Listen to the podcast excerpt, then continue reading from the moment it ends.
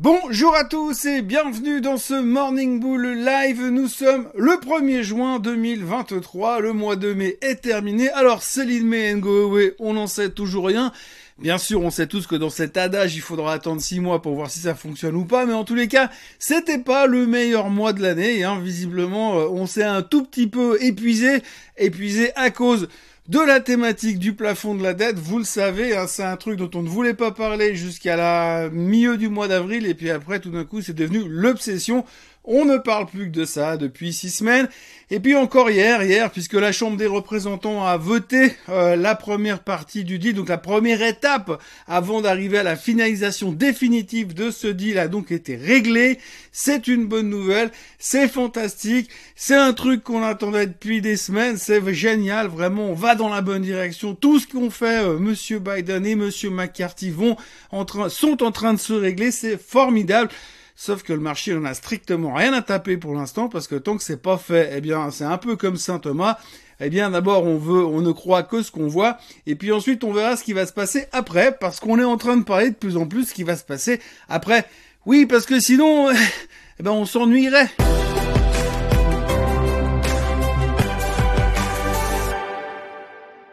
Donc, première étape, d'abord, effectivement, euh, la Chambre des représentants a accepté euh, le deal, donc ça a été voté. Il y a quand même pas mal de gens qui sont pas d'accord. Il y a quand même pas mal de gens qui lèvent le drapeau en disant, eh les gars, quand même, à force de repousser les chances, un jour, on va quand même se retrouver un tout petit peu dans la merde. Il faudra quand même peut-être y penser. Là, on est en train gentiment de signer un chèque de 4000 milliards pour les deux prochaines années, sans savoir à quel moment on va essayer potentiellement de réduire cet endettement, mais ça, on s'en fout, parce que finalement, c'est la méthode des politiciens américains pour l'instant, c'est faire croire qu'on s'en occupe et puis qu'on va trouver une solution, mais ce qu'on veut surtout, c'est avoir de plus en plus de pognon pour acheter plein de joujoux et puis continuer à faire fonctionner le pays. Mais à un moment donné, euh, c'est simplement reculer pour mieux sauter et il n'y a pas que moi qui le dis, puisqu'il y a de plus en plus de gens qui sont en train de dire que à un moment donné, il faudra quand même revenir à la réalité. Il y avait encore monsieur Redalio qui parlait de ça hier en disant qu'aujourd'hui, si lui devait mettre une note de rating à la dette américaine, eh bien, ce serait quelque chose comme D. Alors, autant vous dire que c'est pas terrible, et c'est vrai que la direction que l'on prend et quand on regarde l'ascension de la dette ces dernières années, eh bien, on peut se demander à quel moment ça va s'arrêter. Et ça commence à ressembler fortement quand même à un graphique d'une bulle spéculative, un peu à la mode de ce qu'on a vécu, on va dire, février-mars 2000, avant de se péter massivement la gueule. Et donc, ça n'augure pas forcément grand chose de très positif pour les prochaines années mais on s'en tape globalement puisque nous, ce qui nous intéresse, c'est surtout les 15 prochaines heures et pas les 15 prochaines années. Donc ça va dans la bonne direction au niveau euh, du plafond de la dette, mais hier, les préoccupations étaient ailleurs. Alors en Europe, on a quand même vécu une mauvaise journée, hein, globalement, les indices étaient bien dans le rouge. Ce qu'il faut surtout retenir, c'est qu'on est en train de se rencontrer en Europe, qu'on a un risque aux États-Unis quand même, puisque tout n'est pas réglé, mais c'est pas la préoccupation principale immédiate là tout de suite. C'est aussi le fait que la Chine est clairement en train de ralentir.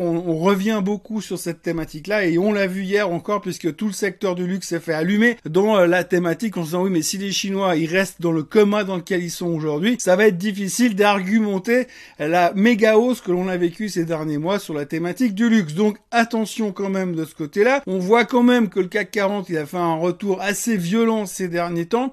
Le graphique est pas extraordinaire.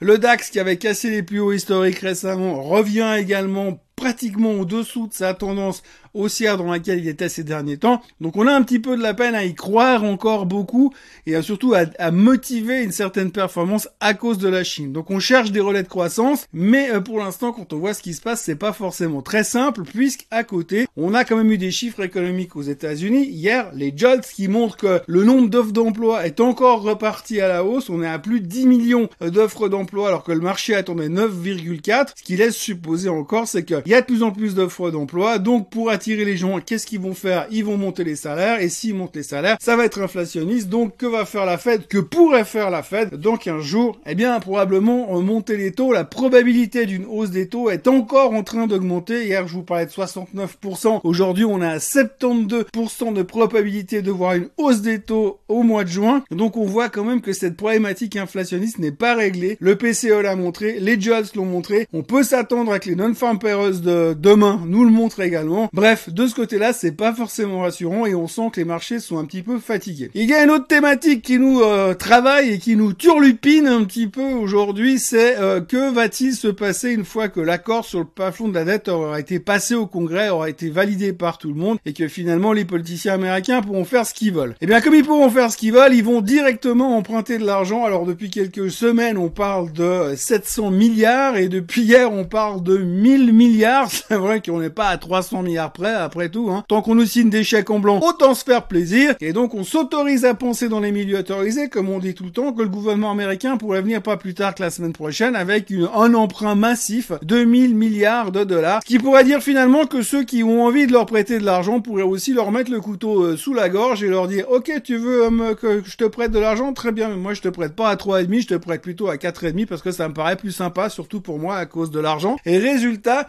eh bien, on sent que euh, ça commence un tout petit peu à bouger sur le marché obligataire. Le niveau des shorts sur les bons du trésor sont massifs et tout le monde est en train de se dire qu'il va se passer quelque chose et qu'on est peut-être à l'aube de quelque chose qui pourrait être aussi stressant que le fait qu'on n'arrive pas à trouver un accord sur le plafond de la dette. Donc on sent un stress latent. Résultat, vous avez des marchés qui finalement allaient bien jusqu'à maintenant. On a une performance sur le mois qui est pas terrible. On a des graphiques qui montrent clairement qu'on est en train de tourner la veste et de repartir dans l'autre direction. Et les gens commencent à s'inquiéter pour savoir si vraiment l'annonce officielle euh, d'une signature sur le sur le cet accord de la dette qui pourrait intervenir dans les quelques jours qui viennent avant le 5 juin en tous les cas, eh bien pourrait finalement ne pas être une si bonne nouvelle que ça. Et comme on en parlait il y a quelques jours encore en arrière, on a un peu l'impression que finalement cette histoire, que ça se signe ou que ça ne se signe pas, dans les deux cas, ça sera peut-être pas forcément une bonne nouvelle. Ça se ressent en tout cas ce matin, on sent l'Allemagne devrait ouvrir en hausse de 0,6%, ok, mais on n'a pas l'impression que ça pourrait durer très longtemps puisqu'on sait que derrière, il va quand même falloir se confronter à d'autres soucis qui sont parfois aussi euh, inquiétants qu'un accord qui ne pourrait pas être voté. Et puis alors, une journée sans intelligence artificielle ne serait bien sûr pas une journée. Euh, on a vu hier qu'il y avait quand même deux trois prises de profit sur tous ces titres qui avaient cartonné ces derniers temps. C'est assez logique. Il y a quand même pas mal d'alertes à la survalorisation qui apparaissent dans le marché. Des experts qui viennent nous dire qu'il faut quand même pas déconner, comme on dirait. Vu la hausse récente de Nvidia, ceux qui ont profité de la hausse depuis 4-5 mois, il serait quand même idiot de pas prendre quelques profits. Même si la plupart des analystes ont des targets maintenant bien plus hauts sur Nvidia. On a encore eu Bank of America qui est venu hier pour nous annoncer un target 26% plus haut sur Nvidia. Mais pour l'instant, on a l'impression que le hype est en train de s'essouffler à très court terme. Il serait assez logique de venir prendre des profits, surtout dans cette période de tension euh, pour le reste de l'économie. Il y a aussi un chiffre assez intéressant, pas un chiffre, mais en tout cas une, constatation, c'est que l'écart entre la performance mensuelle du Dow Jones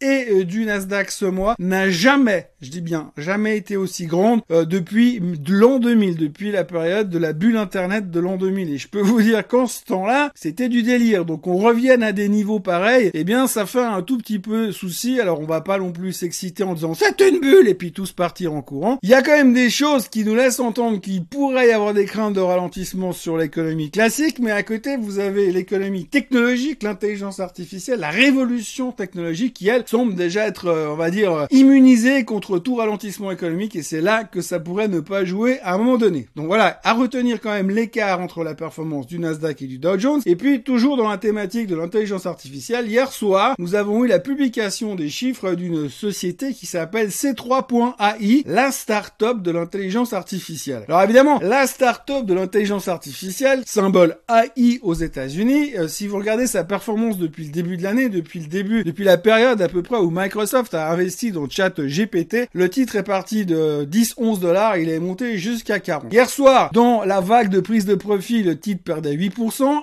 Après la clôture, ils ont annoncé leurs résultats. Le marché attendait une perte de 17 cents par action. Ils ont annoncé une perte de 58 cents par action. C'est juste 4 fois plus, grosso modo. Et puis, dans la foulée, ils ont annoncé une guidance qui laissait supposer que les prochains mois seraient moyennement rigolos. Alors, comme vous le savez, à chaque fois qu'il se passe un truc comme ça, quand on nous dit surtout une guidance moyennement rigolo, eh bien, c'est le bain de sang. Euh, C3.ai perdait 22% encore hier soir after close. Alors, c'est une catastrophe. Euh, le retour est quand même assez violent pour un titre qui traitait à 40 dollars il y a deux jours. Aujourd'hui, il traite à 30. Mais comme il traitait à 10 il y a 4 mois, l'un dans l'autre, ça va encore. On notera aussi les chiffres de Salesforce, qui étaient les meilleurs chiffres trimestriels jamais publiés par Salesforce, mais ça ne suffisait point euh, aux analystes qui étaient déçus parce qu'ils s'attendaient quand même à mieux. Résultat, le titre perdait 6% hier soir, et comme je le dis souvent, malheureusement, dans la conférence de presse de Salesforce, ils ont même pas mentionné euh, le thème intelligence artificielle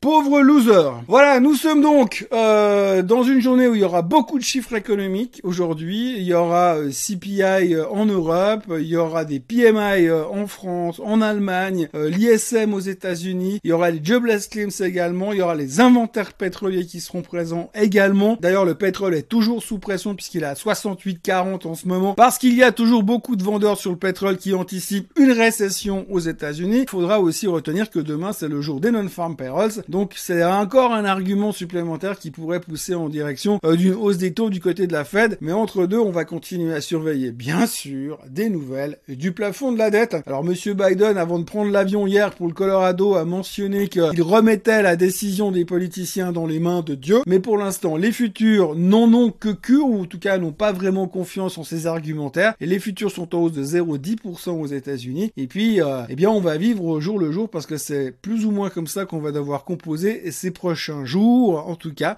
sachant qu'on ne sait pas vraiment dans quelle direction on va. Voilà, moi je vous encourage à liker cette vidéo, à vous abonner à la chaîne Suisse Côte en français et à revenir demain pour un nouveau Morning Bull Live ainsi que pour notre Suisse Bliss hebdomadaire. Passez une excellente journée et à demain